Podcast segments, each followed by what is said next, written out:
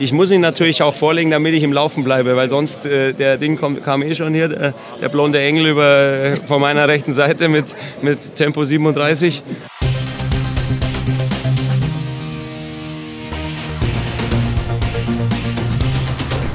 Der FC Bayern arbeitet sich durch eine englische Woche gegen Leipzig und Kopenhagen, öffnet das Fass namens Jerome Boateng und der Name Max Eberl könnte bald konkret werden nach seinem Abgang bei RB Leipzig. Herzlich willkommen zu einer neuen Ausgabe der Bayern-Woche. Mein Name ist Conan Furlong und an meiner Seite frisch zurückgekommen aus Kopenhagen, Kerry Hau. Wie geht's dir, mein Lieber?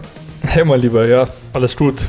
Es war eine, sage ich mal, sehr unterhaltsame Reise, weil das Stadion, die Fans, die Choreo, das war einfach geil. Das war einfach Champions League. Geile Atmosphäre, auch die Auswärtsfans, viel Pyro gezündet. Wir haben letzte Woche drüber gesprochen. Das wird teuer. Das könnte eine Strafe geben. Ja, um die 40.000 Euro hat die UEFA zuletzt für solche ja, Feuerwerke aufgerufen. Deswegen, da kommt was auf den Verein zu. Aber natürlich als Zuschauer, als neutraler Beobachter war es einfach wieder ein geiles Erlebnis. War auch ein spannendes Spiel. War ein Arbeitssieg am Ende. Jetzt nicht äh, das Schönste, was der FC Bayern da gezeigt hat, aber am Ende fragt auch keiner mehr danach. Trotzdem, darüber wollen wir jetzt gleich ausführlich sprechen. Insgesamt Kopenhagen. Das Wetter war nicht so gut. Ich habe ein bisschen was von der Stadt gesehen. Enttäuschend. Gute, gute Cafés äh, ausprobiert, gesucht. Ich äh, nehme ja immer Kaffee mit aus jeder Stadt und äh, da bin ich mal gespannt, wie der mir jetzt aus Dänemark so taugt, aber konnte jetzt nicht so viel sehen tatsächlich von der Stadt. Wie bewerten wir die Spiele gegen Leipzig und Kopenhagen? 2 zu 2 in Leipzig, 2 zu 1 in Kopenhagen. Zwei Auswärtsspiele, die nicht einfach waren für die Bayern. Ohne Niederlage kann man erstmal sagen, das darf man als Erfolg verbuchen. Wenn man dann ein bisschen über das Ergebnis, über die Ergebnisse hinausschaut, geht die Diskussion schon los. Lass uns starten mit dem aktuelleren, mit Kopenhagen. Das ist das, was im Kopf steckt. Es war keine einfache Partie gegen eine Mannschaft, die deutlich besser war, als ich erwartet hätte. Kopenhagen hat wirklich guten Fußball gespielt, war auch gefährlich nach vorne und die Bayern hatten da so ihre Probleme mit, was man nachvollziehen kann. Wichtig ist, dass sie am Ende einen Dreier mitnehmen, aber ich glaube, das ist auch ein bisschen einfach gedacht, oder? Wir sollten schon ein bisschen genauer hinschauen, denn da gibt es schon so Diskussionspunkte.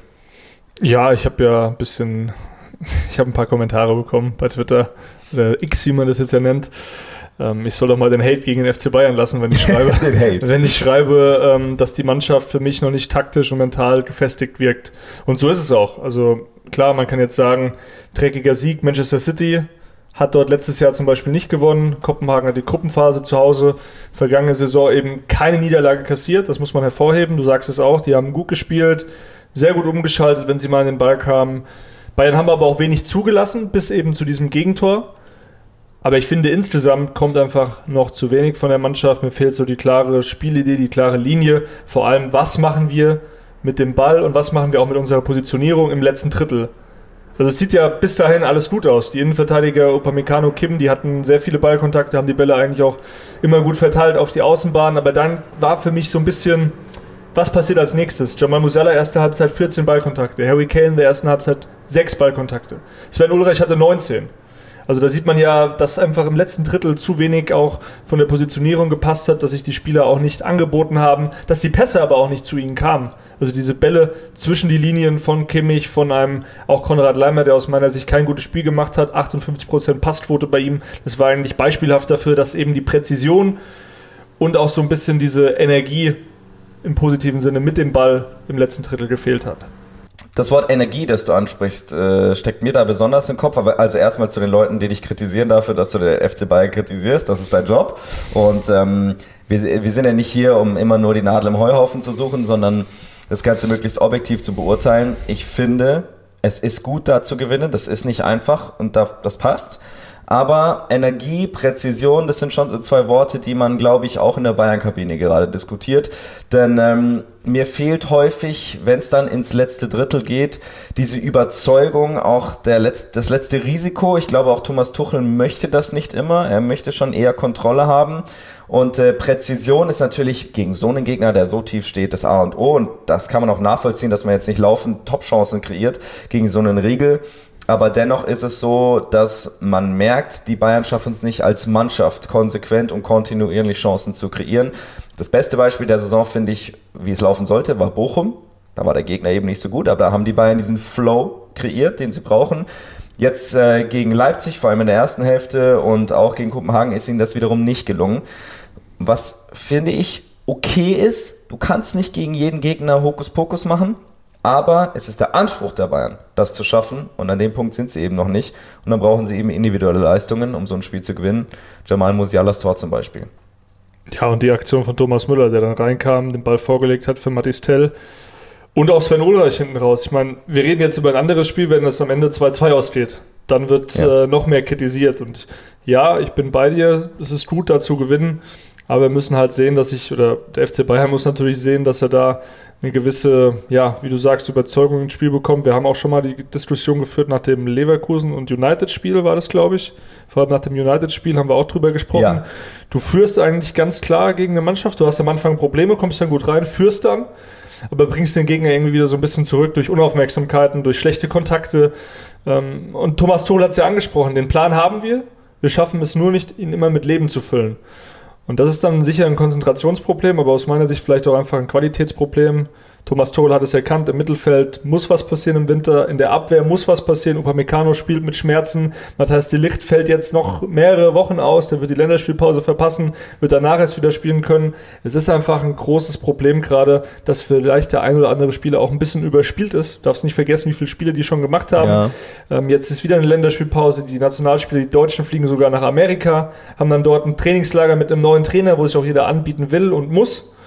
Also es ist nicht einfach und diese nächsten acht Wochen mit den ganz vielen englischen Wochen, mit diesen ganz vielen Spielen, die werden auf jeden Fall schwierig. Es ist interessant, dass du das ansprichst, weil ich glaube, so viel davon verraten, auch wir äh, verlieren natürlich so ein paar Körner durch so englische Wochen, wo man viel unterwegs ist, wo man ähm, auf den Spielen ist, die Action, du hast angesprochen, eine Kopenhagen, das war ja eine riesen Atmosphäre, aber das zerrt natürlich auch an einem, wenn man dann wieder zurückfliegen muss und so weiter. Und den Spielern geht es noch viel mehr so physischer, aber auch mentaler Natur, das muss man schon berücksichtigen. Deswegen ich, ich verstehe die Leute schon auch ein bisschen, wenn man sagt, ey, das Spiel ist gewonnen und Gruppenphase ist Hauptsache durchkommen. Das kann ich schon nachvollziehen. Aber wir denken ja auch ein bisschen voraus. Wir denken an ein Champions League Viertelfinale, wie letztes Jahr gegen City. An dem Punkt musst du dann eben top, top, top sein. Da reicht eben nicht Einstellung oder Comeback-Qualitäten, weil da kassierst du drei Dinger, bevor du überhaupt mal das Wort Comeback aufschreiben kannst. Und das ist eben auch der Anspruch der Bayern. Nicht am Ende wieder mit äh, äh, Ach und Krach Meister werden, den Pokal nicht gewinnen und dann irgendwo aus der Champions League rausfliegen. Du willst diese Titel gewinnen und dafür braucht es eben einen Top-Fußball, auch einen Top-Kader. Der ist gerade nicht da für Bayern-Ansprüche, das stimmt. Ähm, wobei ich dir in einem Punkt nicht ganz zustimmen kann, dass die Qualität, wie sie jetzt gerade im Mittelfeld quasi aufgestellt wird, nicht da ist. Das, das sehe ich nicht so. Die Spieler müssten das im Köcher haben. Ich finde, Josua Kimmich spielt eine gute Saison bisher. Konrad Leimer wird auf vielen Positionen eingesetzt. Das schadet dann vielleicht auch ein bisschen seiner Kontinu äh, oder wie soll ich sagen, seiner Form auf der 8 zum Beispiel. Leon Goretzka kam ja von der Bank in Kopenhagen. Finde ich, hat das auch nicht schlecht gemacht. Es ist eher so dieses, dieses Rotieren und Improvisieren müssen, das natürlich der, den Rhythmus ein bisschen. Ja, die Automatismen auch, ganz klar. Ja. Also, du hast angesprochen, Leimer, der hat auf vielen Positionen gespielt und man hat schon das Gefühl gehabt, er hält sich da ein bisschen zu offensiv auf. Mhm. Auf seiner Achterposition. Ja. Also, ähm, taktisch war das ja, auch bei den Umschaltmomenten von Kopenhagen, wenn die noch ein bisschen mehr Qualität vorne gehabt hätten, wäre da in der ersten Halbzeit vielleicht schon einer reingefallen. Ja. Weil die immer gut umgeschaltet haben. Aber ja, wie gesagt, äh, das ist jetzt auch äh, wie du sagst, es ist wichtig, dass du da die drei Punkte holst. Am Ende fragt jetzt auch keiner danach. Klar musst du halt die Schlüsse ziehen für diese Spiele dann im Frühjahr, für diese Primetime. Aber da sehe ich halt eben auch ein bisschen so die eine oder andere Parallele, so vom Ablauf her, auch von, von den Fehlern, die auch teilweise die Spieler eben dann machen. Auch diese Unsauberkeiten, die gab es schon letztes Jahr. Ja. Der Unterschied, und das muss man sicher hervorheben, wie die Mannschaft jetzt reagiert. Die Moral, die ist besser geworden im Vergleich zur vergangenen Saison. Da hat Sven Ulreich auch nach dem Spiel zu uns gesagt, letztes Jahr oder letzte Saison hätten wir dieses Spiel vielleicht nicht gewonnen. Da ja. wir, hätten wir einen Kopf in den Sand gesteckt nach dem Gegentor, hätten vielleicht eins gemacht, aber wir hätten das Spiel nicht mehr gewonnen. Und ich glaube, das ist auch ein Ziel, dieses Comeback, diese Comeback-Qualitäten, dass man die jetzt wieder hat, das ist gut. Das spricht auch von, von FC Bayern. Äh, viele sagen dann Dusel Bayern, aber wir können sie auch Comeback, Comeback Bayern nennen, weil sie sich eben äh, da reinhängen als Team, auch dann an einem Strang ziehen, auch zweite Halbzeit gegen, gegen Leipzig. Auch da war aber die individuelle Qualität von Diro Sané wieder ausschlaggebend, der erst den Elfmeter rausholt und dann aber auch das Tor zum 2 zu 2 ja. macht. Dennoch, da war ein Ruck zu spüren, da war diese Energie zu spüren, aber die Mannschaft muss es eben 90 Minuten auf den Platz bringen. Diese PS, die, die sie eigentlich haben, die Qualität ja, aber ich finde, du musst halt im Winter einfach noch nachbessern. Du brauchst jetzt einen neuen Mittelfeldspieler, meiner Meinung nach, der Joshua Kimmich auch ein bisschen entlastet, weil Leimer und Goretzka sehe ich aktuell nicht auf dem Level im Mittelfeld neben Kimmich, dass sie absolute Top, Top, Top, Top, Top-Klasse werden. Und ich glaube, Kimmich würde es helfen, wenn er noch einen stabilen mhm. ja, Staubsauger neben sich hätte, sage ich mal, einen, der die Zweikämpfe gewinnt und die Bälle auch holt. Und dann hat man mit Goretzka jemanden, der von der Bank auch sehr, sehr gut äh, reingekommen ist. Ein Leimer, der sich immer reinwirft, immer giftig ist gegen den Ball. Aber mit dem Ball bietet er mir persönlich, hat jetzt das Kopenhagen-Spiel gezeigt, zu wenig Lösungen an und die Entscheidungsfindung ist auch nicht, nicht optimal. Generell glaube ich auch einfach, der eine oder andere Spieler steckt gerade so ein bisschen auch, oder hat mit sich selbst auch zu kämpfen. Musiala macht das Tor, hast den ja. Jubel gesehen. Wie, ja, so habe ich ihn noch nie jubeln sehen. Also wirklich so, so, als wäre er schon gefrustet gewesen über seine eigene Leistung auch, weil er war nicht gut in der ersten Halbzeit, macht dann das Tor. Da sieht man, das Potenzial ist da. Aber es ist schwierig, sich das momentan alles so auch ein bisschen zu erarbeiten. Kingsley Coman, weiterer Spieler, haben wir auch häufiger drüber gesprochen kommt momentan nicht an sein Top-Niveau heran. Ja, ist so. Und äh, da muss man aber auch ein bisschen den Trainer mit reinnehmen, finde ich, weil wenn die erste Hälfte eines Spiels problematischer ist als die zweite, spricht das für mich immer dafür, dass der Plan entweder nicht stimmt oder nicht aufgeht. Und das ist ganz, ganz interessant, weil Thomas Tuchel eigentlich bekannt dafür ist, dass er gute Pläne herstellt, dass er mit auch Mannschaften, die vielleicht nicht in ihrer besten Situation, nicht den besten Kader haben, äh, dass er sie konkurrenzfähig macht durch einen cleveren Plan. Und die Bayern kriegen das gerade so mäßig hin. In Leipzig ist es komplett nach hinten losgegangen. Das war gar nichts. In Kopenhagen hatten sie auch so, hatten sie zu knabbern. Ich, die Frage ist halt immer, okay, liegt es jetzt mehr am Trainer oder an seiner, an, an den Bedingungen, mit denen er arbeiten muss? Und ich, ich um Gottes Willen, ich mache jetzt keine Trainerdiskussion auf. Ich beobachte eben nur, dass, das sage ich ja auch schon seit äh, Wochen, dass mir das alles, dieses, diese Balance zwischen Stabilität und Spielfreude und Risiko, die ist für mich einfach noch nicht da. das gefällt mir noch nicht so richtig. Vielleicht ist es ja auch ein Thema, was das Training angeht. Wenn du 11 gegen 11 spielst, aktuell ist es einfach so, dass du einen sehr, einen sehr dünnen Kader hast. Angenommen, du willst jetzt 11 gegen 11 spielen im Training und willst dieses, muss ja auch ein Trainer hineinversetzen, willst gewisse Dinge einstudieren, spielst dann aber mit zwei Mannschaften, also angenommen, lässt die A11 spielen, dann ist die B11 wesentlich schlechter, weil du halt viel mit Jugendspielern auffüllen musst. Das ist nichts gegen die Jugendspieler, die spielen halt normalerweise U19, U23, das ist das Tempo, das ist die Qualität, einfach das ist was ganz anderes. Logisch. Genau, und wenn du halt dieses 11 gegen 11 spielst im Training und ich weiß, dass Thomas Tuchel sich da, darüber vor allem ärgert, dass im Training auch die, die Qualität dann nicht so hoch ist. Ähm, das ist, glaube ich, schon ein Thema, weil du brauchst einen Top-Kader. Du musst jede Position eigentlich, das ist der Anspruch des FC Bayern, aber auch eines jeden Top-Teams, doppelt stark besetzt haben, dass du auch auf einem sehr hohen Niveau trainieren kannst. Das ist eine alte, war das nicht immer eine alte Aussage von, ich weiß nicht, ob das äh, Uli Hoeneß war, aber auf jeden Fall war ja der Anspruch bei Bayern zu sagen, das Training bei uns ist besser als Spiele bei anderen Bundesligamannschaften. Das war Salihamidzic. Salihamidzic, ja. sorry, okay. Und dem Anspruch werden sie vermutlich gerade nicht gerecht, weil nee, der Kader. Du hast mit Gravenberg noch einen Mittelfeldspieler verloren, ja, dann muss auf jeden Fall neben einem äh, Goretzka oder Leimer in der B-Mannschaft dann wahrscheinlich einen Pavlovic spielen oder ein anderer Jugendspieler, der auf dem Niveau eben noch nicht so zu 100 Prozent äh, angekommen ist. Und ich glaube, das ist schon auch ein, ein, großes Problem, gerade jetzt auch in der Innenverteidigung. Man hat mit Upamecano jemanden, der einfach Probleme hat aktuell. Die Licht fällt komplett weg. Und dann hat man noch Kim, der sich auch noch reinfinden muss, der auch noch in Sachen Kommunikation einfach auf ein Niveau kommen muss, okay, ich bin jetzt da, ich bin angekommen beim FC Bayern und das muss man ihm auch zugestehen. Ja. Ähm, er spricht auch nicht so gut Englisch, er kommt in der Mannschaft unheimlich gut an, aber natürlich ist es so, dass er spielerisch einfach auch noch sich besser reinfinden muss. Ich fand die Kritik von Lothar Matthäus jetzt ein bisschen überzogen an ihm.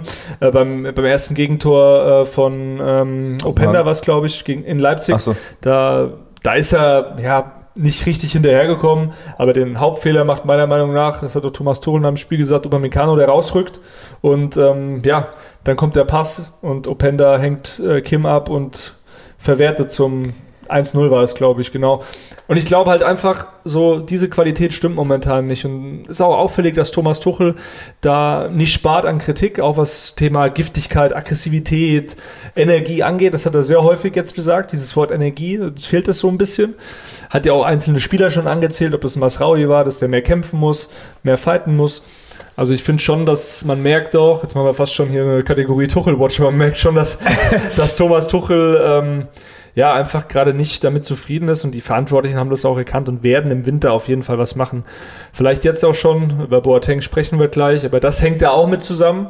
Boateng hast du vielleicht keinen Spieler, der mehr auf dem Niveau spielen kann, aber trainieren.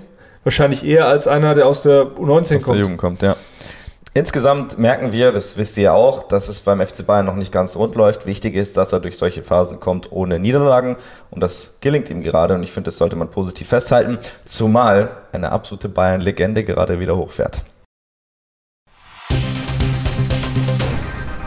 Der Spieler der Woche. Ja, Genugtuung ist ein bisschen ein großes Wort, aber klar, die, die Freude ist groß. Äh, ich bin äh, unabhängig von äh, meiner bisherigen Karriere ganz normaler Kaderspieler und will natürlich auch Minuten äh, mich empfehlen äh, und Minuten sammeln, aber nicht einfach nur, dass ich Minuten sammle, sondern weil ich natürlich überzeugt bin, dass ich mit meinen äh, Stärken äh, auch der Mannschaft helfen kann. Also das ist eigentlich das, worum es einem da geht und was eigentlich wahrscheinlich jeder Spieler, der draußen sitzt, aber denkt, oh, mich würden sie heute aber gut gebrauchen können. Das ist eigentlich immer so. Ne? ja, Conan, Thomas Müller, aktuell in bestechender Form, hat es in Kopenhagen nochmal unter Beweis gestellt, wie wichtig er für die Mannschaft sein kann. Nico Kovac lag da mit seiner Einschätzung von vor ein paar Jahren total daneben, als er gesagt hat, wenn Not am Mann ist, können wir Thomas noch gebrauchen. Der FC Bayern kann Thomas Müller auch so gebrauchen, nicht nur wenn Not am Mann ist, äh, weil er einfach extrem ja, wichtig ist vor allem intelligent und ich äh, stelle da ganz gerne mal einen Vergleich an, auf den du eingehen kannst. Ich habe mir mal Gedanken gemacht, welcher Spieler war jetzt in seinem Verein, also auf dem ganz hohen Niveau, nicht immer der schnellste, nicht der stärkste, vielleicht auch technisch nicht der allerfeinste. Und da fällt mir, wenn ich jetzt mal an Real Madrid zum Beispiel denke, Galacticos, fällt mir Raúl ein. Das war ein Arbeiter, der hat zwar auch ein, ja, den Ball immer gut kontrolliert, hat eine gute Schusstechnik gehabt, aber er war jetzt nicht auf dem Level von einem Ronaldo Nazario, er war jetzt nicht auf dem Level von Zidane, von Figo.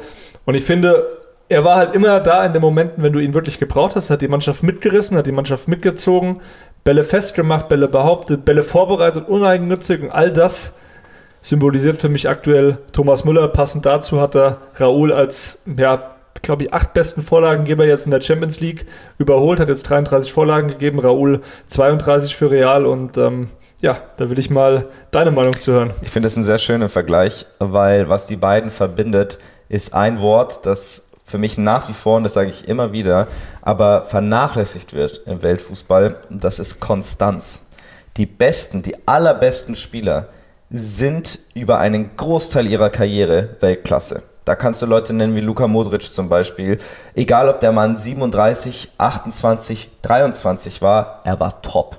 Und Thomas Müller ist klar mit kleinen Phasen, aber eigentlich immer einer der besten Spieler beim FC Bayern gewesen. Und deswegen hat er jetzt diesen Status erreicht wo er einfach diese Aura entwickelt und mitbringt. Das merkst du ja auch, wenn du in der Allianz Arena bist und Thomas Müller wird eingewechselt oder schießt ein Tor oder wird bei der Startaufstellung äh, aufgerufen. Das ist der lauteste Name, der gerufen wird. Nicht, weil Thomas Müller der unglaublichste Athlet ist oder die meisten Tore schießt, wie du sagst auch, okay, Raul hat viele Tore geschossen, aber eben nicht so dieser absolute Oberglanz-Star-Name ist, den alle sofort immer im Kopf haben, sondern weil die Leute wissen, wenn Müller spielt, wird was Gutes passieren. Das ist diese Konstanz. Er garantiert das quasi, ist wie so ein Gütesiegel. Und das zeigt er eben auch aktuell. Und was bei ihm natürlich noch, noch ober besonders ist, ist einfach seine, sein Charakter. Also diese, diese Art und Weise zu sprechen, diese Art und Weise zu führen, auch diese, diese Abstinenz von irgendwelchen Allüren. Thomas Müller kommt auf den Platz und er arbeitet. Und er geht mit einer, wie ich finde, ehrlichen ähm, Art und Weise in dieses Spiel rein. Der macht seine Fehler, der ist auch mal ulkig. Der hat natürlich auch seine Macht hinter den Kulissen, aber auf dem Platz ist das absolut top. Und ich meine, wenn du dir diesen Sprint vor Augen führst gegen Kopenhagen, eh, wirklich, das war ja Zeitlupe mit raumgreifenden Schritten und dann schiebt er den Mehling einfach mal weg und legt den das blonden Ding, Engel. Ja, den blonden Engel haut er weg. Das war fair. Ja. Und behält die Übersicht mit seiner Erfahrung. Ähm, es ist wirklich, ich meine, es ist leicht, äh, Lobhuldigungen auf einen Spieler äh, zu, abzufeiern, aber Müller hat es verdient, weil er eben eine Kombination von Fähigkeiten hat, die außergewöhnlich ist. Ja, und lassen wir doch nochmal ihn sprechen zu seinem Assist für Matistel. Ich muss ihn natürlich auch vorlegen, damit ich im Laufen bleibe, weil sonst äh, der Ding kommt, kam eh schon hier, der, der blonde Engel über, äh, von meiner rechten Seite mit, mit Tempo 37. Ähm, und dementsprechend ich weiß, was du meinst. Wenn der Torwart darauf spekuliert, hätte er dann auch klauen können. Aber wenn ich mir zu kurz vorlege, dann komme ich vorne nicht an. Und dementsprechend muss ich da auch ein bisschen äh, äh, ins Risiko gehen. Dann habe ich gemerkt, okay, äh, der kommt von rechts relativ zügig am Körper reingestellt. Und ähm, ja, ein bisschen Spielminuten habe ich in meiner Karriere ja schon gesammelt, um mich äh, auch zu wissen, äh, wie ich mich dann in den Situationen verhalten muss. Ich hätte auch aufs Tor schießen können, war aber aus meiner Sicht ziemlich blockiert, hätte sehr viel Glück gebraucht, dass er da durchgeht und äh, Mathis macht er natürlich dann auch gut weg. Colin, du hast es gerade erwähnt, wie er auch spricht. Und das ist ja auch für uns Reporter ein absoluter Segen. Wenn er in die Mixzone kommt, wenn er sich im Interview stellt, wenn er ja, Sachen erklärt, er nimmt sich die Zeit dafür. Ich äh, weiß noch, letztes Jahr ist eine ganz lustige Anekdote. Da lief es ja nicht so gut in der Rückrunde. Ne? Da haben die Bayern einige Spiele auch nicht so gut bestritten und äh, Thomas Müller war da auch nicht immer in der Startelf. Aber er war nach jedem Spiel da. Und ich weiß nur, als wir in Mainz gespielt haben, war Niederlage, das war eigentlich. Ja, das war ein Skandalspiel. Ein Skandalspiel, also das war eine absolute Arbeitsverweigerung. Und Müller war auch grottenschlecht, ja. wirklich grottenschlecht. Zusammen auch mit, glaube ich, Goretzka, Kimmich, den habe ich da alle eine Note 5 irgendwie reingedrückt, weil das war einfach.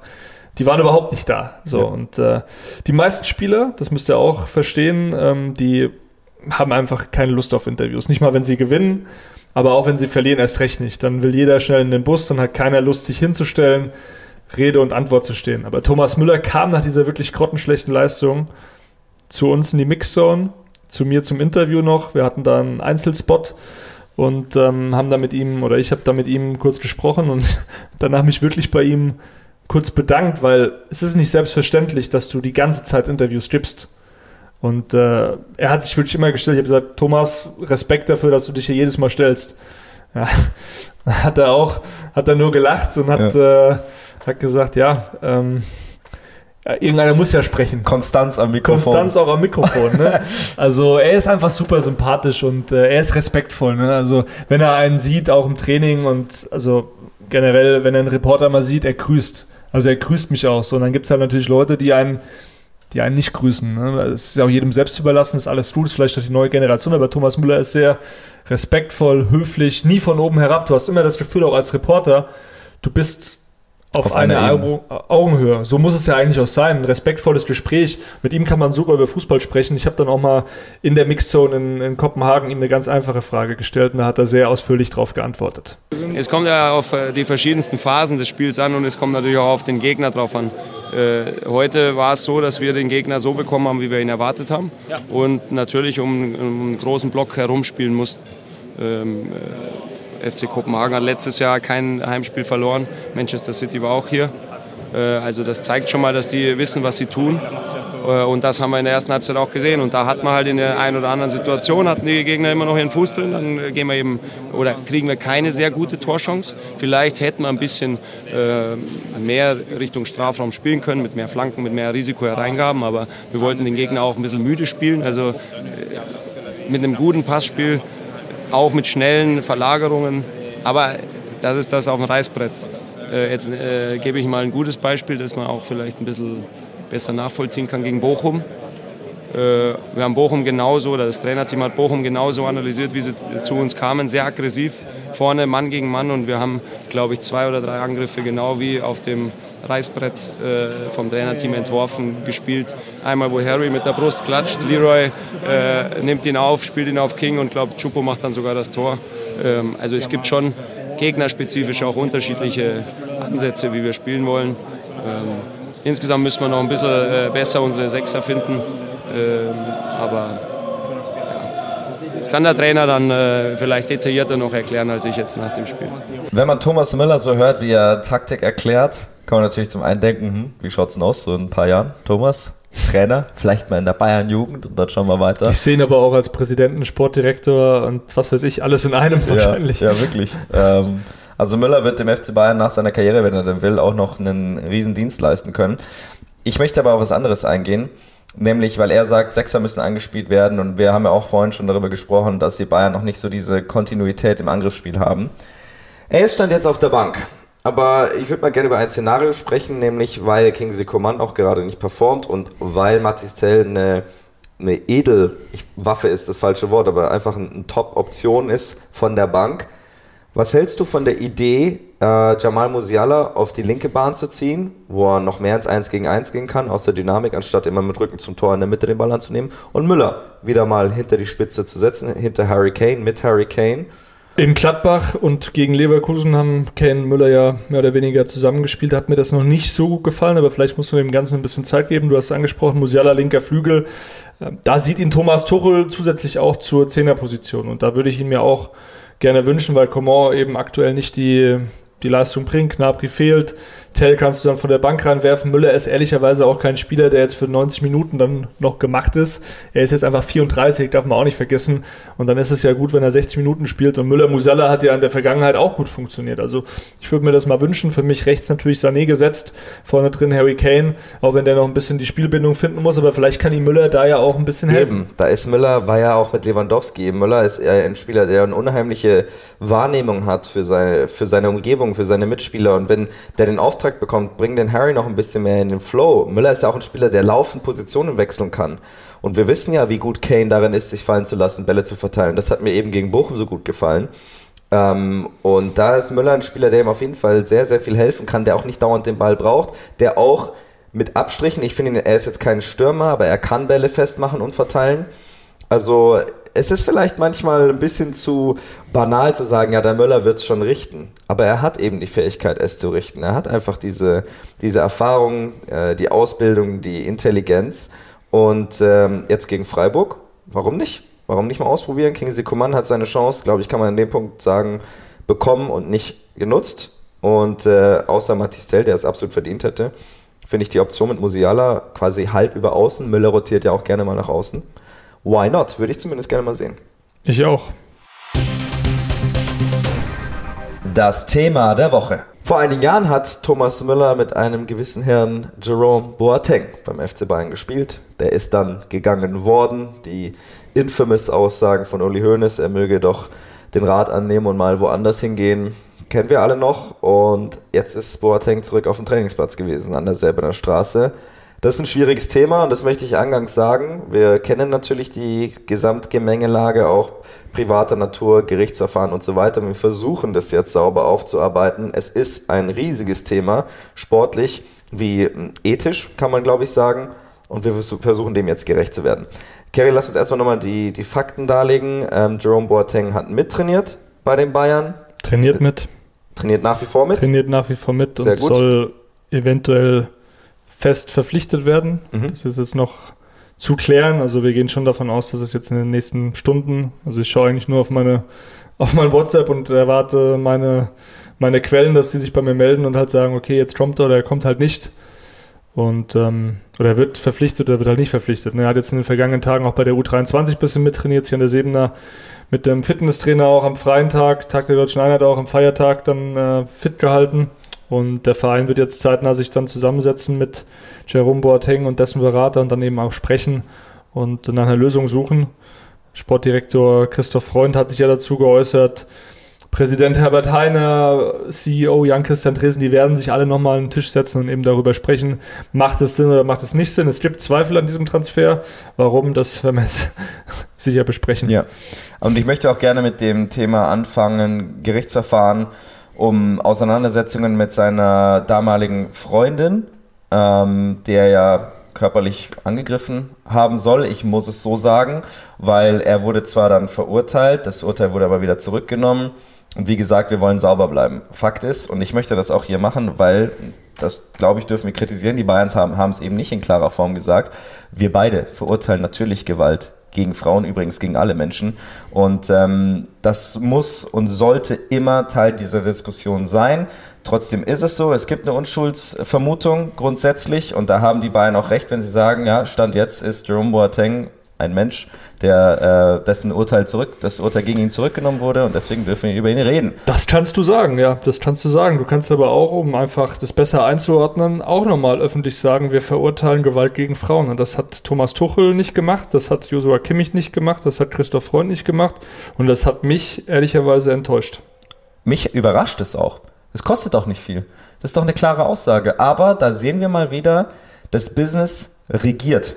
Es ist einfach so, die Bayern haben Personalprobleme, die Bayern brauchen jemanden jetzt spezifisch für die Innenverteidigung. Es öffnet sich die Möglichkeit Boateng und dann wollen sie den natürlich auch nicht vergraulen mit irgendwelchen öffentlichen Aussagen, die ja. gegen ihn interpretiert werden können. Ja, ich, ich verteidige sie nicht, ich erkläre nur, ja. warum es so ist. Aber ob verurteilt oder nicht, ob jetzt das Verfahren ausgesetzt ist oder nicht, du kannst es doch trotzdem in der Öffentlichkeit kurz sagen, wir verurteilen das. Solltest Generell. Du, du, musst jetzt nicht den Fall Boateng nennen, aber du kannst dich öffentlich viel besser darstellen. Du kannst auch deinen Fans viel glaubwürdiger rüberkommen, indem du sagst, wir verurteilen zutiefst Gewalt gegen Frauen. Wir schreiben hier drauf, Rot gegen Rassismus. Wir schreiben drauf, äh, jetzt keine Gewalt, Fairplay und so weiter und so fort. Ja du hast doch diese Werte oder du willst doch diese Werte nach außen tragen, dann mach es doch auch vernünftig. Und deswegen habe ich auch eingangs gesagt, die Bayern machen ein Fass auf. Aber warum machen sie dieses Fass auf? Jerome Boateng ist nicht der einzige Innenverteidiger auf der Welt, den die Bayern jetzt verpflichten könnten. Natürlich kennt er den Verein. Natürlich hat er eine große Erfahrung. Ähm, bevor wir zum Sportlichen kommen, Natürlich kann er dich weiterbringen. Du hast auch über Trainingsqualität gesprochen. Aber ist Boateng jetzt wirklich der Heilsbringer, auch sportlicher Natur, dass du eben dieses ganze Thema aufmachst? Haben die Bayern das Thema auch einfach unterschätzt? Es scheint mir so, oder es ist ihnen einfach egal, ich will ihnen aber nichts unterstellen, weil so genau bin ich da jetzt auch nicht drin. Auf jeden Fall ist das Management, und das ist natürlich nicht das erste Mal, äh, auf der kommunik kommunikativen Ebene mangelhaft in dem Thema. Das glaube ich, können wir, können wir so zusammenfassen. Und äh, man kann sich nur wünschen, dass die Bayern auch, aus da, auch daraus lernen aber wie du sagst, du gehst davon aus, dass sie ihn sowieso holen und damit ist der Cast in dem Sinne gebissen. Müssen wir über das Sportliche also reden. Sollte Boateng Bayern Innenverteidiger wieder werden, hat er wirklich die Qualität, den FC Bayern weiterzubringen, dem FC Bayern zu helfen, wenn er, wenn er gefordert ist? Ich finde es fragwürdig und auch da sind wir bei dem Punkt, es ist einfach ein Akt der Verzweiflung, weil vor zwei Jahren war er nicht mehr gut genug, da ist er nach Lyon und da ist er auch nicht besser geworden. Also er hatte eine Saison, die war okay, da gab es dann aber auch Stress sogar auf dem Trainingsplatz, haben die französischen Kollegen mir auch nochmal bestätigt, die ich da gefragt habe. Der war in der Kabine da auch äh, nicht der allerbeliebteste Spieler. Daraufhin zweite Saison nicht mal 500 Einsatzminuten in der vergangenen Saison. Also das war einfach nicht mehr gut von ihm und er ist aus meiner Sicht nicht mehr auf dem Niveau, auf dem er mal war. Wir müssen festhalten, es ist ein verdienter Spieler. Zweimal das Triple gewonnen, Weltmeister von 2014, aus meiner Sicht bei der WM auch definitiv unter den Top 3 Spielern, vielleicht im Finale sogar neben Schweinsteiger, der ja so ein bisschen als Held da auch ähm, zu Recht dargestellt wurde, aber für mich auch Boateng ein extrem wichtiger Spieler, weil er sehr viele Zweikämpfe eben im Finale gegen Argentinien damals gewonnen hat. Ähm, ja, aber das ist jetzt eben fast zehn Jahre her. Und äh, Jerome Boateng bringt nicht mehr das Niveau mit. Fürs Training wird es reichen, ja, er ist fit, er ist jemand, der auch Kommandos gibt, der strahlt was aus. Da sagt auch ein Upamecano, boah, krass, Boateng, vielleicht auch einer seiner Vorbilder früher mal gewesen, sportlich. Ähm, der ein oder andere Jugendspieler wird sich ja auch denken im Training, ja geil, Boateng, ähm, den habe ich früher abgefeiert, dem habe ich zugejubelt als Spieler. Aber aus meiner Sicht ist das für acht Wochen, weil in acht Wochen öffnet das Wintertransferfenster und dann musst du, und dann will der FC Bayern auch eben zwei bis drei neue Spieler verpflichten. Und wenn sich dieses Fass, wie du es auch nennst, zurecht äh, aufmacht, weiß ich nicht. Weiß ich auch nicht. Ich meine, es ist natürlich schon so, dass er aktuell vertragslos ist. Äh, von der Sorte gibt es dann nicht ganz so viele auf dem Niveau. Also jetzt rein auf Papier geschaut quasi. Hätte man Ramos holen müssen. Bitte? Sergio Ramos hätte man holen müssen. Ja, da, das wäre auch ein Fass gewesen. Spanisches Fass, aber das, er ist dann zu Sevilla gegangen. Ähm, ja, es ist auf jeden Fall ein schwieriges Thema. Ich meine, wenn er wirklich dann in irgendeinem Spiel performt, dann kann man den FC Bayern sportlich zumindest dazu beglückwünschen. Aber rein außenwahrnehmungstechnisch stand jetzt eine Niederlage, glaube ich, kann man sagen. ja, und, und sorry, äh, für mich auch irgendwo ein Armutszeugnis der sportlichen Planung oder der Umsetzung des Plans. Dass man so in solche. Dass Sphären man sich in so eine Bredouille bringt ja. und ähm, ja, neben Stanisic dann auch Pavard abgibt oder neben Pavard aus Stanisic abgibt, so muss man es vielleicht eher formulieren, weil Pavard hat im Mai schon hinterlegt, er möchte gehen und du musst, du darfst eigentlich einen solchen Spieler nicht ohne Ersatz abgeben. Und der FC Bayern hatte genug Zeit. Pavard hat damals Kahn Salihamidzic informiert, das wusste aber auch Tuchel schon, der immer gesagt hat, so nee, Tuchel wurde auch von der Pavard-Seite schon darüber unterrichtet. Pavard selbst hat es ihm dann nochmal gegen Ende persönlich gesagt, du, ich will weg, ich will was Neues machen. Und ja, es war vermeidbar. Dieses Fiasko, was jetzt da ist, das war absolut vermeidbar. Und jetzt machst du dir ein Thema auf, was eigentlich mehr Unruhe reinbringt, als dass es dir vielleicht hilft. Ich meine, er wird, denke ich, jetzt nicht viel spielen. Also wird dann gebraucht werden, mal für 10, 15 Minuten. Ich glaube jetzt nicht, dass er jemand ist, der auch ein Spiel als Starter macht. Es sei denn, es verletzen sich noch mehr Spieler. Bei Meccano hat er Probleme ein bisschen mit dem Schambein. Muss sich jetzt auch schon Delikt haben wir angesprochen, Schlag aufs Knie. Erst war von ein paar Tagen die Rede, Pause, jetzt sind es ein paar Wochen, wie man so hört. Und äh, dann musst du halt schauen, was, was ist mit dem Kim. Verletzt er sich auch noch, dann hast du im Januar den Afrika Cup und Asien Cup und dies und das. Also da, da kommt viel auf den FC Bayern zu. Ähm, da wird dann auch Masraui fehlen, da wird auch ein äh, Bunassar fehlen. Sportlich. Der trotzdem nicht spielt. Ich, ja. Also das Thema möchte ich jetzt wirklich nicht aufmachen. der hat einen, tolle, einen tollen Assist gegeben im Spiel gegen Preußen Münster fürs Tor von Mathis Tell. Okay. Guter Sam Masterclass. Also ich sag's euch, wie es ist. Also verlängert den Mann. nee, also du hast halt im Winter, im Januar hast du noch größere Personalnot. Und du weißt nicht, was bis dahin passiert. Aber dann kommt vielleicht auch ein Tag Buchmann zurück, der aus meiner Sicht der wahrscheinlich der Jugendspieler ist, der am ehesten auf das Niveau Boateng mal kommen kann, in seinen, dessen Top-Jahren. Top Deswegen, also Optionen gibt schon.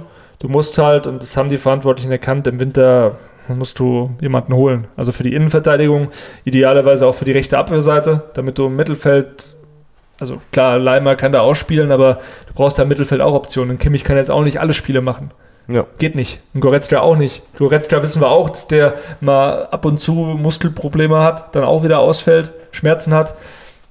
Das ist ein Kontaktsportfußball. Du hast ja ständig irgendwelche auch Wehwehchen, Schläge aufs Knie, wie bei den Licht jetzt, das, das passiert. Deswegen, du musst vorbereitet sein. Mit dem Kader ist es wirklich fahrlässig. Es ist auch fahrlässig, sich dann hinzustellen und zu sagen, ja, der Trainer muss ja damit jetzt arbeiten. Ich finde, also Thomas Tuchel tut mir da auch leid. Ähm, natürlich macht er sich jetzt auch intern stark für Boateng. Er wollte ihn damals schon bei Paris haben und ähm, ja, hat auch eine hohe Meinung sportlich von ihm. Aber es zeigt ja, dass einfach zu viel verschlafen wurde oder einfach man sich auch selbst äh, vielleicht, ja, gedacht hat, okay, am letzten Tag wickeln wir das schon alles ab, auch mit Palinja hat nicht funktioniert, deswegen du musst im Winter drei Spieler holen. Eigentlich zwei Verteidiger, also ein Rechtsverteidiger, ein Innenverteidiger meiner Meinung nach und äh, ein Sechser. Das Gerücht der Woche. Wie passend, dass die Bayern nach wie vor sehr aktiv zu sein scheinen wenn es um das Personal hinter dem Personal geht, nämlich äh, die sportliche Führung, die dann auch für Transfers zuständig ist. Max Eberl ist sehr überraschend, für mich zumindest. Vielleicht warst du da schon besser unterrichtet. Du hattest es ja vor, glaube zwei Wochen in unserer Folge Wir angedeutet. drüber gesprochen. Dass äh, das da so ein bisschen knistert. Trotzdem, damit habe ich jetzt persönlich nicht gerechnet, dass es so schnell geht. Dass ja, dass er so schnell, dass er rausgeworfen ja. wird bei RB Leipzig. Ja. Damit hat er auch selbst nicht gerechnet. Ja, also, genau. Es war schon davon auszugehen, dass das passiert, dass die sich trennen, weil sein Verhältnis zu Minslav einfach schlecht war, seit Tag 1 eigentlich, mhm. weil auch Rufen Schröder schon sehr viel im Hintergrund gearbeitet hat und Max Eberl ja vorgeworfen wurde, er committet sich nicht zu RB Leipzig, nicht zu dem Club, nicht zu dem Projekt, nicht zu der Stadt. Er war sehr oft in München bei seiner Partnerin und ja, vermutlich wird er da auch demnächst dann häufiger, häufiger wieder sein. Das ist nämlich der Punkt. Ähm, denn dadurch, dass Max Eberl jetzt verfügbar ist, ist er natürlich auch beim FC Bayern ein Thema. Aber nicht nur er. Und damit sind wir bei unserem eigentlichen Gerücht der Woche, nämlich Christopher Vivell. Der Name dürfte bei einigen zumindest ein Klingeln hervorrufen. Früher äh, Scout bei der TSG Hoffenheim, dann war er erfolgreich bei RB Salzburg und dann wurde er zum technischen Direktor beim FC Chelsea. Das hielt aber nicht besonders lange an, gerade ist er zu haben. Er war auch noch in Leipzig, du hast Salzburg gesagt. War aber, aber auch bei beiden, oder? Der war bei beiden. Ja. Okay, der ich habe Leipzig ausgelassen. Vielen Dank. Er kommt aus dem RB-Kosmos, genauso wie Christoph Freund ja, genauso wie auch Jochen Sauer, der Campuschef. Damit hast du hinter den Kulissen schon eine gewisse ähm, Red Bullisierung, muss man eigentlich Mit Max sagen. Eberl theoretisch natürlich halt auch, wenn er nicht lang da war, aber ja. ich meine, es ist natürlich schon klar, dass RB äh, insgesamt sehr gute Arbeit macht, sportlicher Natur in diesem Kosmos, das sie aufgebaut haben. Die Frage ist halt, ähm, wollen die Bayern das wirklich? Sie haben eigentlich über Jahrzehnte die Philosophie gefahren, dass Ex-Spieler äh, etabliert werden als Führungspersönlichkeiten, so wie Oliver Kahn, Hassan Salihamidzic. Und von diesem Weg kommen sie gerade total ab. Klar, Max Eberl hat auch eine Vergangenheit beim, beim FC Bayern. Aber es, es scheint ja schon eine Philosophie-Anpassung, äh, wenn nicht sogar gar komplett äh, Umstellung zu geben bei den Bayern, was das entscheidende Personal angeht. Hm, wie beurteilst du das? Ja, da wird jetzt viel passieren erstmal. Wie ich das beurteile, am Ende kann ich dann auch gerne machen, wenn es dazu kommt. Aber ich sehe es schon auch so, dass man jetzt diesen Plan, den du auch gerade genannt hast, mit Ex-Spielern, dass der als gescheitert ange angesehen wird und dass man sich eben ja auch an anderen Stellen umsieht. Und RB leistet gute Arbeit im sportlichen Bereich. Äh, Salzburg natürlich, Christoph Freund damals, Talente wie Haaland und äh, noch ganz viele andere Stars. Schoboschlei äh, war es, glaube ich, auch damals. Also Spieler, ja. die, die, die wirklich in einem jungen Alter waren, die jetzt dann für viel Geld auch verkauft wurden zu absoluten Spitzenclubs, aber ich frage mich halt, ob es beim FC Bayern auch so möglich ist, weil der FC Bayern ja selbst den Anspruch hat, Spitzenclub zu sein, schafft es dann wirklich ein Talent der Qualität Haaland? Der wurde dem FC Bayern ja auch mal angeboten, aber da war man der Meinung, okay, der hilft nicht, wir haben ja Lewandowski. So, und jetzt weiß ich nicht, also ich, ich finde das, also ich bin gespannt, wie sich das entwickelt in den nächsten Monaten, Jahren. Ähm, bin auch gespannt, ob der Name äh, Vivell eben konkret wird. Also wir haben es jetzt auch gehört, schon vor ein paar Wochen auch, im Zusammenhang auch mit Max Eberl. Also der kann sich das wohl gut vorstellen, dass ein Vivell ihn dann unterstützt, zusammen mit Christoph Freund. Wie das Ganze dann aus, aussehen soll, I don't know. Man hat noch Marco Neppe immer noch im Kader. Der wird dann wahrscheinlich durch, äh, durch Christopher Vivell, so jetzt mal meine Annahme, wenn es denn so kommt, nicht mehr viel Perspektive haben beim FC Bayern, weil Christopher Ivell eigentlich den Job gemacht hat, technischer Direktor bei Chelsea, den Marco Neppe jetzt ja beim FC Bayern macht. Also da ist einfach alles sehr unklar.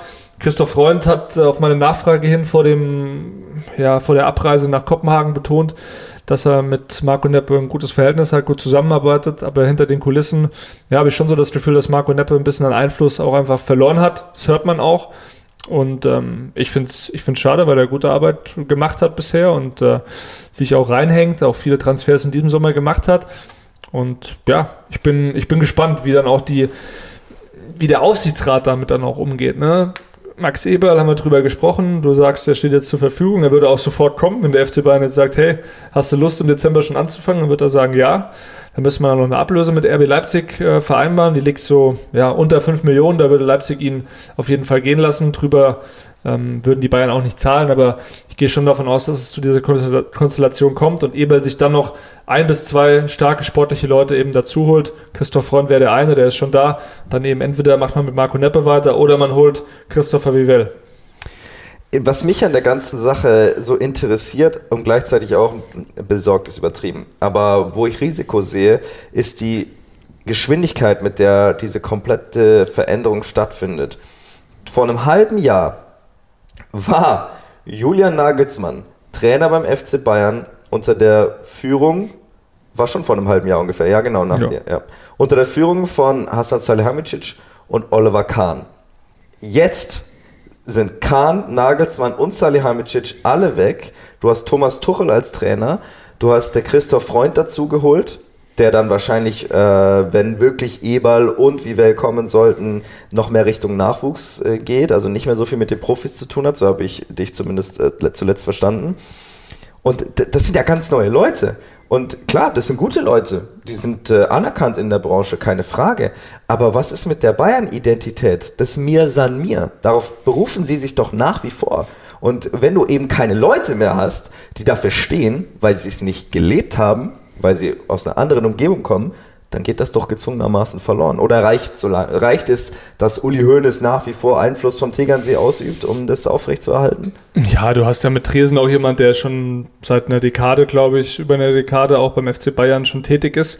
Das ist schon auch irgendwo mir ist an mir. Ja, aber du weißt doch, er, er ist aus der Wirtschaft. ja. er ist aus der halt Wirtschaft, Gesichter, ja. Die Leute sollen sich ja damit identifizieren. Genau, genau. Und da hast du halt, glaube ich, also das ist so meine Vermutung und das, was man auch hört, mit Max Eberl jemand, der zumindest diesen Stallgeruch auch FC Bayern hat, der Anfang der 90er dort auch Profi wurde, der in der Jugend auch ausgebildet wurde beim FC Bayern. Ja, er war dann bei Gladbach, aber Uli Hoeneß wollte ihn mehrfach schon nach München holen. Das hat irgendwie nie geklappt, aber es ist der absolute Wunschkandidat für diesen Sportvorstandsposten, weil man auch sieht, okay, man hat äh, mit Jan Tresen jetzt wirklich einen, einen BWLer, sag ich mal, einen Wirtschaftsexperten als CEO, aber diese sportliche Kompetenz muss man sich wieder so ein bisschen reinholen. Mhm. Mit beispielsweise eben einem Max Eberl, der jetzt gar nicht so viel im täglichen Geschäft macht, sondern als Stratege im Hintergrund arbeitet und dann eben seine äh, Leute hat mit Christoph Freund, jemand, der jetzt nicht komplett den Nachwuchs macht, aber der so ein bisschen Schnittstelle machen muss zwischen den Profis und Campus. Das kann ich mir eben sehr gut vorstellen, weil er auch mit Jochen Sauer einen sehr engen Draht hat, eben dem Campus-Chef, der auch verlängert hat.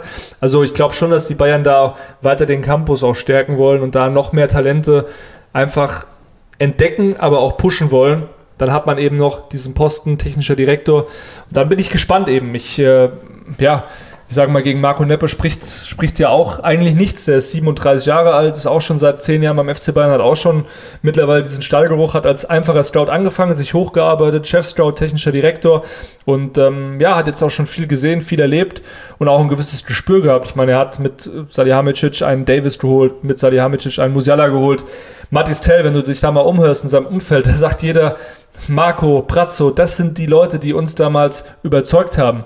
Und das ist sicherlich auch ein gutes Siegel. Bei Vivell, ich kann ihn nicht richtig einschätzen, ich habe schon auch viel von ihm gehört, er hat gute Arbeit beim ähm, RB-Kosmos gemacht, bei Chelsea nach sieben Monaten gegangen, aber auch deshalb, weil bei Chelsea einfach ja, Harakiri Kraut, war. Kraut ne? drüben, das, ja. das ist dann eher eine Entscheidung gewesen, auch von Christopher Vivell zu sagen, okay, ich will ähm, da weg, weil das nicht äh, funktioniert, weil hier einfach zu viele Köche auch mitreden und ich überhaupt keine Möglichkeit habe, mich zu entfalten. Die Frage ist, kann das dann auch beim FC Bayern? Ja. Aber ich sehe da schon auch eine Chance zu sagen, mit Eberl als starkem Sportvorstand, der strategisch auch arbeitet, der sich auch vor die Kameras stellt, der gerade das Medienwirksame macht und im Hintergrund wirklich seine ganz starken, jungen, agilen und äh, ja, innovativ vielleicht sogar. Ja, innovativen Menschen im Hintergrund hast, die wirklich ähm, viel auch arbeiten.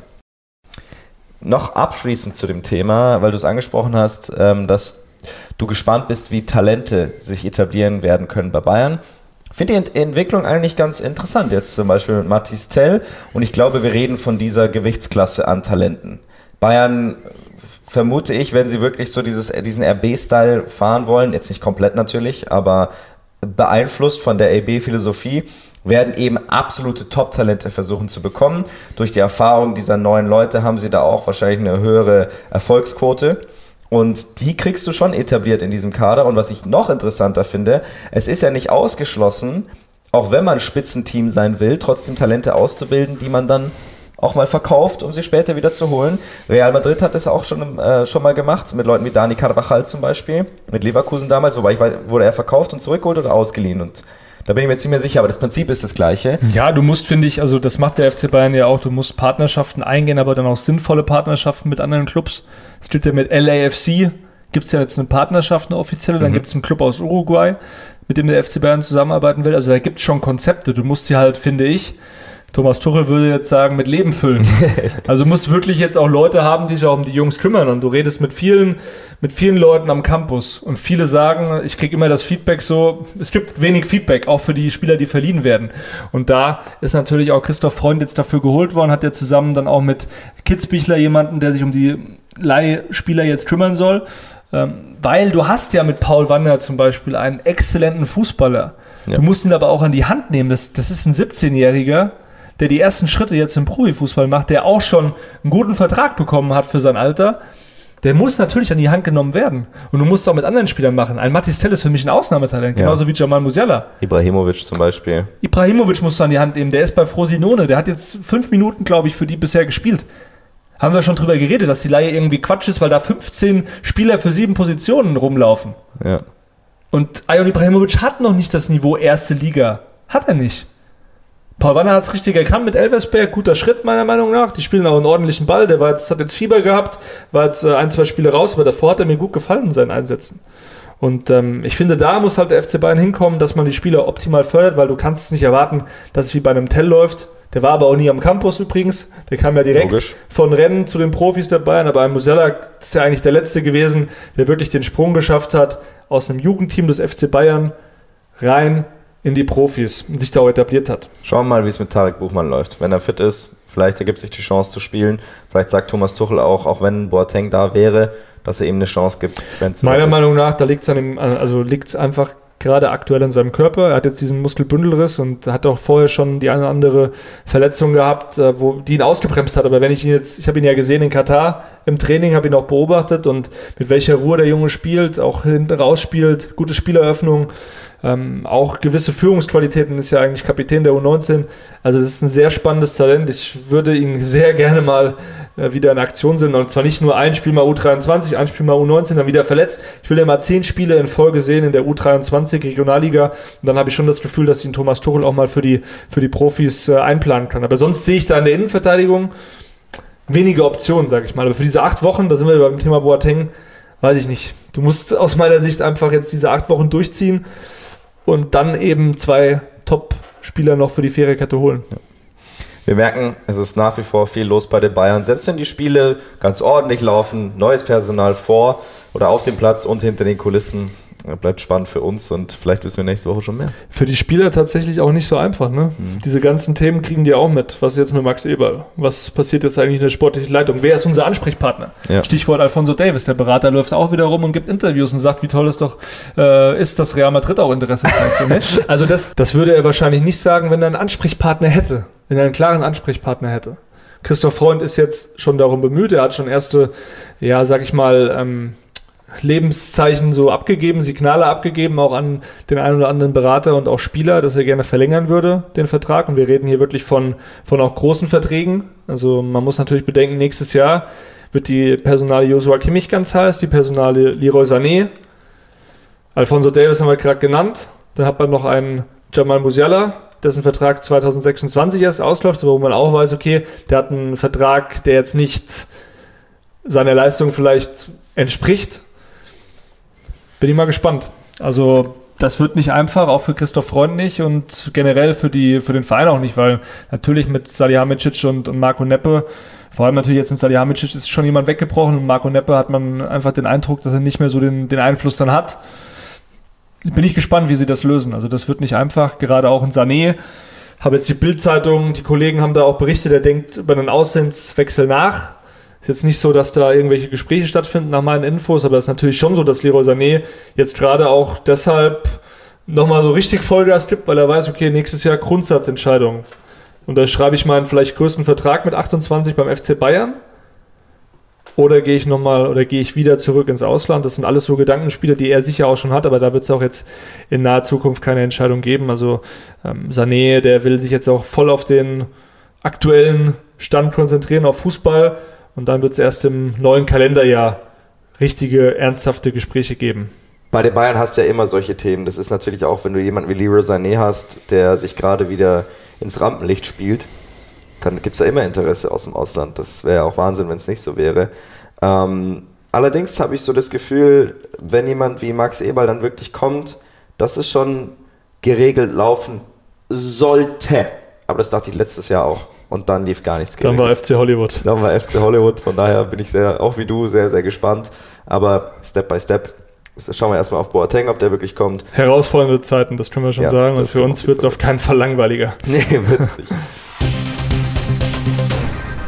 Get Out. Ich leg mal los. Ähm, ich fliege dieses Wochenende nach Paris denn da findet die Rugby-WM statt in Frankreich. Ich dachte, du machst es dir ein schönes Wochenende mit deiner Freundin. Nee, nee die witzigerweise Französin ist. Nee, ich fliege mit meinem Bruder. Ähm, denn Stadt der Liebe, schön Rugby, ja, schön, schön perfekt. Hier, sehr romantisch, sehr zart, genau. Ja. nee, mein Bruder und also meine Familie kommt aus Irland. Und Irland ist ja eine absolute Rugby-Nation. Aktuell ist äh, die Weltmeisterschaft in Frankreich. Und am Samstagabend spielt Irland gegen Schottland. Also zwei auch Nationen, die durchaus Ähnlichkeiten haben. Und äh, ich habe keine Ahnung, ob sich die Zuhörerschaft mich mit Rugby auseinandersetzt. Aber ich glaube, jeder von uns hat ja irgendwie so eine zweite Leidenschaft, kann man sagen. Neben dem Fußball in unserem Fall. Und für mich ist Rugby durchaus so eine, weil, sind wir ehrlich, Irland ist jetzt im Fußball wirklich keine äh, Grand Nation. Wobei jetzt ein Talent mit Evan Ferguson bei Brighton so ein bisschen Wellen macht. Aber normalerweise ist es ein Wunder, wenn Irland es überhaupt äh, in ein Turnier reinschafft. Und beim Rugby sind sie eine der besten, aktuell sogar, wenn man die Ranglisten ansieht, die beste Mannschaft der Welt. Und deswegen freue ich mich, meine, meine zweite Nation neben Deutschland äh, in Frankreich anfeuern zu können, mit dem Wissen, dass ich vielleicht eine Mannschaft vor mir habe im Stade de France. Ausverkauft? Äh, wo wir, bitte? Ausverkauft? Ja, auf jeden Fall. Ja. Wo wir zwei ja letztes Jahr in Paris im Stade de France das Champions League-Finale zusammen gesehen haben. Jetzt kehre ich zurück, um Rugby-WM dort zu schauen. Also da freue ich mich sehr drauf und bin mal gespannt, wieder mal ein großes Stadion mit einer anderen Sportart gefüllt zu erleben. Bist du privat dort oder bist du akkreditiert als Nee, ich bin privat dort. Ich kenne mich auch jetzt gar nicht groß im Rugby aus, aber genug, um das Spiel mit Freude zu verfolgen und natürlich auch Paris ein bisschen zu genießen, mal als, als kleine Auszeit. Sehr schön. Und klingt, klingt vernünftig, ja. Ja, ich bereite mich aktuell auf meine USA-Tour vor mit der Nationalmannschaft. Freue mich jetzt auch drauf. Boston, Philadelphia, dann noch New York privat. Danke nochmal an der Stelle für die vielen Tipps. Freue mich richtig drauf. Und wollte dich jetzt mal nach dem Tipp fragen, welche Sportart empfiehlst du mir denn, wenn ich mal Freizeit habe und mal mir was anschauen will? Also wenn du wirklich die Wahl hast, dann würde ich schon American Football sagen. Das ist einfach die größte Sportart dort. Ähm, in den besagten Städten gibt es auch Mannschaften, die Philadelphia Eagles. In der Nähe von Boston hast du die New England Patriots. Sind jetzt nicht ganz auf dem Niveau wie damals mit Tom Brady, aber immer noch sehr, sehr gut. Äh, einfach auch was die Stimmung angeht. Von daher, also American Football, da kommst du normalerweise auch an Tickets ran, wenn du bereit bist, so ein bisschen mehr als 100 Dollar zu zahlen. Ansonsten natürlich NBA. Äh, hat die dann schon begonnen, ist die Frage wo ich glaube ich könnte eng werden. Aber zumindest gibt es eine Preseason normalerweise.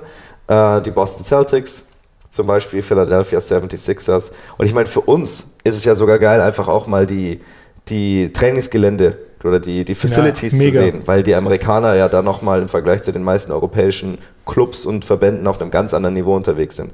Also von daher, alles, was mit Sport dort zu tun hat, ist sehr, sehr spannend. Und ähm, die, the pick of the bunch, wie man im Englischen sagt, wäre für mich die NFL. Aber in Amerika ist es auch so, dass Journalisten teilweise in die Kabinen auch dürfen ja, ja. Interviews geben. Lass dich doch mal akkreditieren. ja, voll. Finde ich ja spannend. Also in den Kabinen. Stell dir das mal vor, Champions League Halbfinale, Bayern gegen Real Madrid, es geht richtig ab und du marschierst einfach in die Kabine und fängst an Interviews zu machen, während links von dir äh, Jerome Boateng, um das Thema aufzugreifen, steht. Äh, das gab es ja auch schon mal. Früher gab es das ja so, das hat mir ein Kollege mal erzählt, der aber auch in den 90ern irgendwie gearbeitet hat ein ganz alter portugiesischer Kollege, der jetzt auch mittlerweile im Ruhestand ist, der hat zu mir gesagt, dass er Johann Cruyff mal unter der Dusche interviewt hat. Unglaublich. Was würde ich für sowas geben ja. heutzutage? Ja. Unmöglich zur heutigen Zeit. Aber ja, ich glaube, das dürfte dir Spaß machen, weil es eben auch mal eine andere Welt ist insgesamt, was auch die mediale Aufarbeitung und die ganze Infrastruktur angeht rund um den Sport. Ist ein guter Gedanke, aber erstmal Nationalmannschaft. Die wird, wahrscheinlich, wieder, die wird wahrscheinlich mir genug, äh, mir genug äh, Arbeit aufbürden. So ist Bin es. auf jeden Fall mal gespannt, wie sich dann Julian Nagelsmann präsentiert und ob er auch Thomas Müller mitnimmt. Am Freitag wird ja auch der Kader bekannt gegeben. Also wenn ihr den Podcast hört, wenige Minuten später wahrscheinlich schon, kommt dann der DFB-Kader um die Ecke. Wir sind gespannt und freuen uns. So ist es. Dann haben wir wieder genug zu besprechen, bestimmt auch in Bezug auf den FC Bayern. Nächste Woche dann nach dem Spiel gegen den SC Freiburg. In diesem Sinne, vielen Dank für eure Zeit und vielen Dank für deine Carry und bis nächste Woche. Bis nächste Woche. Ciao, ciao.